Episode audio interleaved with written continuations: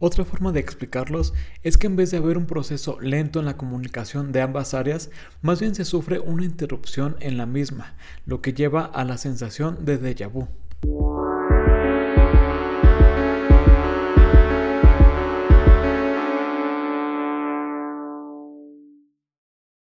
Bienvenidos a Más que Memoria, un podcast con información relacionada a las neurociencias. Recuerden que este podcast está patrocinado por nuestra farmacia que cuenta con medicamentos especializados para enfermedades del sistema nervioso. Hoy vamos a hablar de los déjà vu. Esta palabra, según su traducción del francés, significa ya visto o vivido. Creo que todos o la mayoría hemos experimentado alguno en nuestras vidas, pero para aquellos que no, les explico. Un déjà vu es tener la sensación de ya haber experimentado una situación o un momento previamente, aunque no se puede identificar cuándo o en dónde pasó es algo que realmente puede confundir a la mente. Lo bueno es que dura solo unos segundos, aunque la sensación se puede quedar por varios minutos. Según lo que se ha estudiado, hay tres diferentes tipos de déjà vu. El primero es el recuerdo hacia una sensación. El segundo es el recuerdo de haber estado en algún lugar. Y el tercero es una combinación de las dos formas anteriores.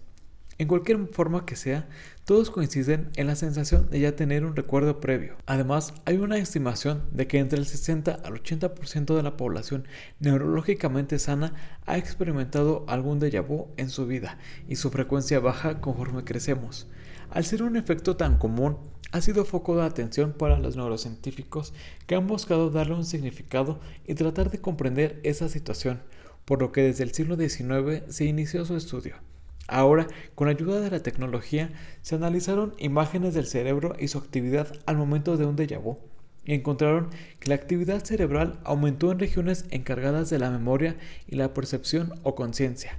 Con esa información crearon la teoría más aceptada hasta el momento, explicando que el déjà vu es causado por un pequeño retraso en la transmisión de información en las áreas del cerebro encargadas de la percepción y la memoria al haber ese retraso. Por ejemplo, algo que nos diga alguien, esas palabras se almacenan primero en la memoria y después pasan a la conciencia como un nuevo evento. Al almacenarse primero en la memoria, cuando la conciencia reacciona a este hecho, provoca la sensación de ya haberlo vivido.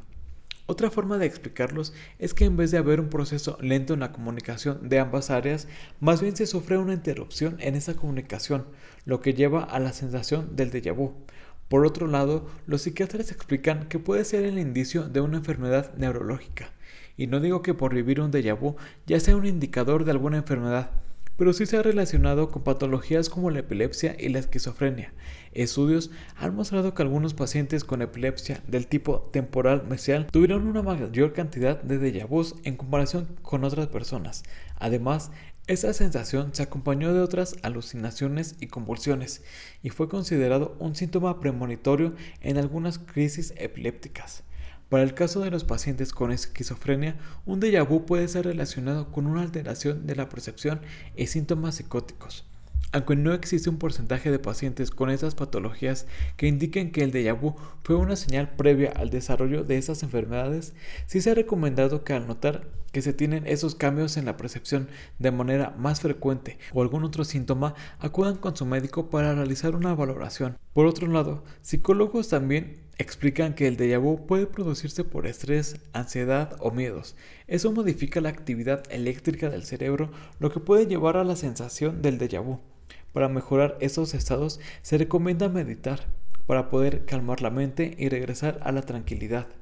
Recuerden decir no a la automedicación y cuéntenos alguna experiencia al momento de tener un déjà vu a través de nuestras redes. Gracias por escucharnos y no olviden que el próximo lunes iniciamos con las noticias más actuales en neurociencias.